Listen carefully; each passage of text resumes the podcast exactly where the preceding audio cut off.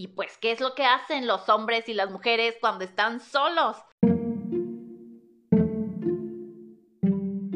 Hola, bienvenidos a esto que me gusta llamar Contando Cantos, donde platicamos de cosas relacionadas al canto.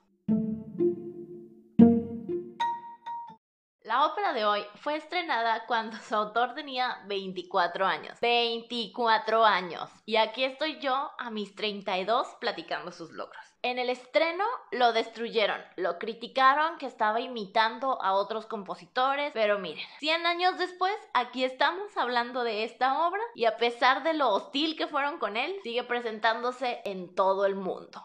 También esta obra contiene uno de los duetos más hermosos y famosos para tenor y barítono, Au fond du temps plaisant, o también conocido como el dueto de los pescadores de perlas de Bizet.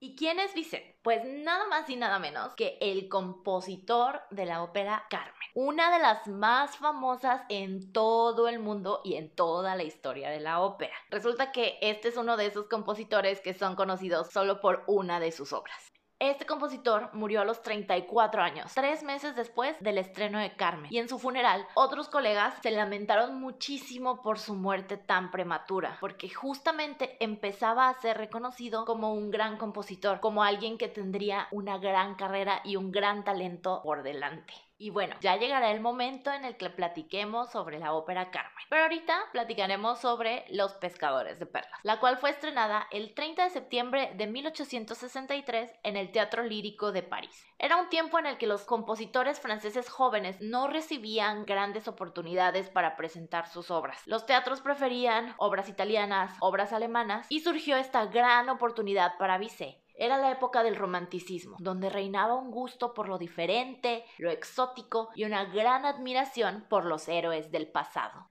En esta ópera vamos a viajar a Ceilán, ahora conocido como Sri Lanka. Es una isla ubicada al sur de India. Y el tiempo indicado es tiempos antiguos, no hay ninguna especificación. Vamos a conocer una comunidad de pescadores de perlas que se preparan para elegir a su nuevo líder. Surga, uno de los protagonistas, acaba de ser elegido líder de los pescadores y justo por esos ratos llegó Nadir, un viejo amigo suyo. Llevaban años sin verse y se tomaron un tiempo para alejarse un poco de la multitud y platicar. En este momento ellos recuerdan sus aventuras juntos y cómo su amistad fue casi destruida por el amor de la misma mujer. Ambos decidieron continuar con su amistad y juraron no buscarla. Además, ni podían, ya que ella era sacerdotisa y no tenía permitido casarse ni enamorarse de nadie. Y todo este momento en el que Nadir y Surga están platicando es el dueto, el dueto con mayúsculas, el que hace famosa esta ópera. Yo creo que si no fuera por la presencia de esta pieza musical en esta ópera, nadie se acordaría de ella. Esta es la razón por la que sigue vigente, porque es tan famoso y tan conocido que todos los barítonos y todos los tenores se la saben de memoria. Vamos a hablar primero de la historia, cómo termina y después nos vamos a regresar a este momento.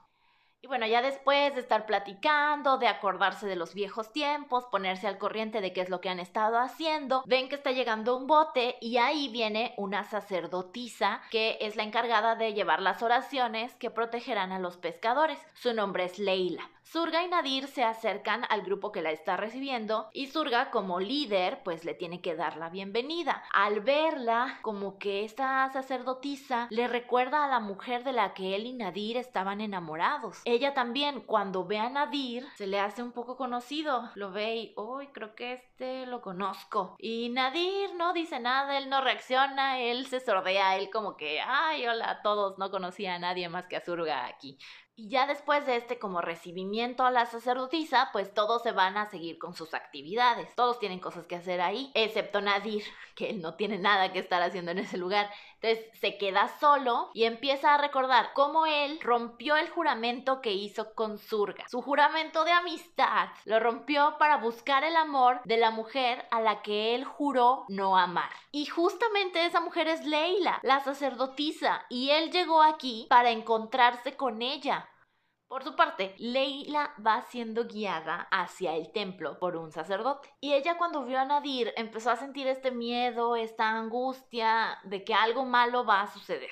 sin decirle exactamente por qué. Le platica al sacerdote y él le dice que sea valiente, que esa va a ser la forma de disipar su miedo. Es entonces cuando ella empieza a recordar y le cuenta al sacerdote un momento en el que ella se había sentido valiente. Cuando era niña, le salvó la vida a un hombre que estaba siendo buscado y no lo delató incluso cuando la amenazaron de muerte. Este hombre, en agradecimiento, le regaló un collar que ella hasta la fecha usa todos los días. Este es un dato importante.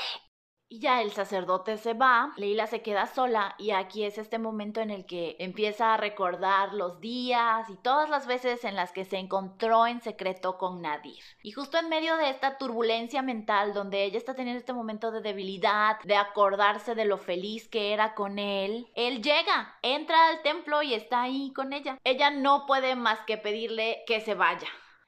Al salir, lo ven y él no debería estar ahí. ¿Qué está pasando? Se supone que en el templo solo pueden entrar los sacerdotes, las sacerdotisas, y pues lo ven salir a él, que no tiene nada que ver, y pues ella está ahí sola y es mujer, y pues ¿qué es lo que hacen los hombres y las mujeres cuando están solos? Y lo atrapan, y a ella también la toman presa, y los llevan ante Surga. Él realmente no quería castigarlos, no creía que fuera algo malo, pero le quitan el velo a Leila y es ahí donde reconoce a la sacerdotisa de la que se enamoró en el pasado. Se da cuenta que Nadir rompió su juramento y es donde le da el ataque de celos y los condena a muerte. Su amigo que juró que iban a ser por siempre amigos y que no iban a buscar el amor de esta mujer, lo traicionó y ahora los dos van a morir por eso. Pero justo antes de que lleven a cabo la sentencia, empieza una tormenta. Y ya termina la tormenta y pareciera que ese era el ataque de celos de Surga. Porque termina la tormenta y él también ya está un poco más calmado, un poco más centrado. Pero Leila pide verlo y ahí es donde ruega clemencia para Nadir. Lo cual hace que Surga otra vez vuelva a ponerse celoso. Y dice, no, pues no, o sea, no los voy a perdonar. Ya había considerado perdonarlos, pero resulta que siempre no. Sí se van a morir. Y pues ya Leila pide como su último deseo que este collar que trae puesto se lo entreguen a su madre. Surga acepta y toma el collar. Como Nadir y Leila van a ser quemados, ya que están al pie de la pira funeraria, se dan cuenta que no hay vuelta atrás. Esto va a suceder. Y resignados a su muerte, cantan cómo pronto sus almas serán libres y se encontrarán en el cielo. Pero justo antes de que se lleve a cabo la sentencia, llega Surga y le avisa a todos que el campamento se está incendiando y empieza el caos. Todos corren y se hace una confusión y van a tratar de apagarlo. Surga aprovecha para liberar a Leila y a Nadir. Revela que él es el hombre a quien ella salvó de niña. La reconoció por el collar y se lo regresa. Acepta que su amor es imposible y les pide que huyan. Leila y Nadir escapan en un bote y Surga se queda ahí esperando su destino.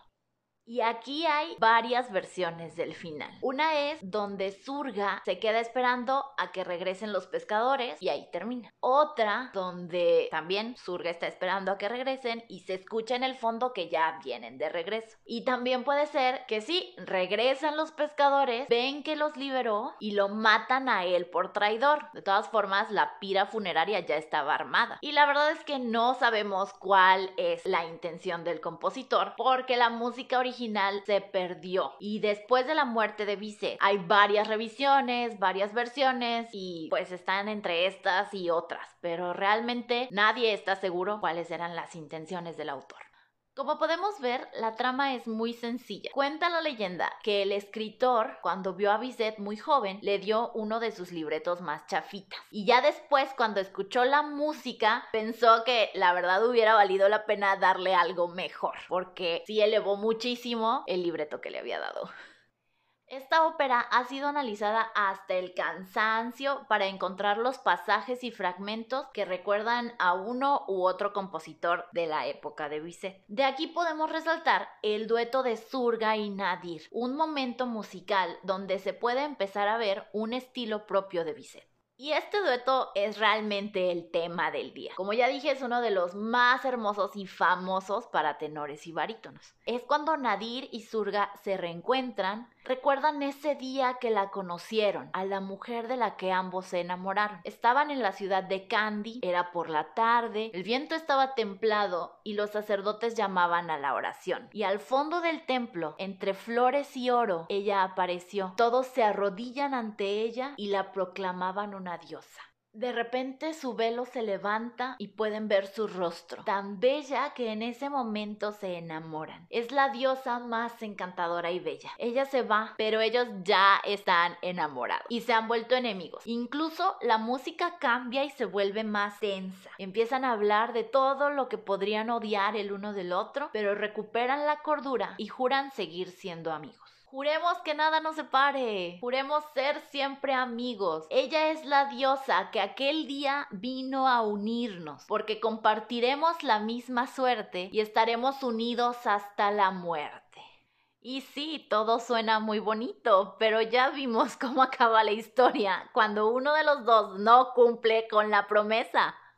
A mí me gusta mucho porque vemos cómo cada personaje está hablando por su lado. Están interactuando y es un dueto, pero cada quien está en su diálogo interior. Están recordando el mismo evento y cada quien habla desde sus recuerdos y desde su perspectiva individual. Y aquí los cantantes se pueden lucir y actuar un poquito y podemos ver cómo ambos se enamoran de la misma persona, pero no son amores iguales. Y es algo que pasa en la vida real. Podemos enamorarnos de la persona, pero cada quien ve detalles diferentes. La verdad es algo bastante común. Estoy segura que a muchos de ustedes les ha pasado, ya sea destruyendo amistades o estando en el dilema entre un amor y un amigo. Aunque casi siempre estos triángulos amorosos terminan siendo la tumba de una amistad. Y aquí en esta ópera fue literal.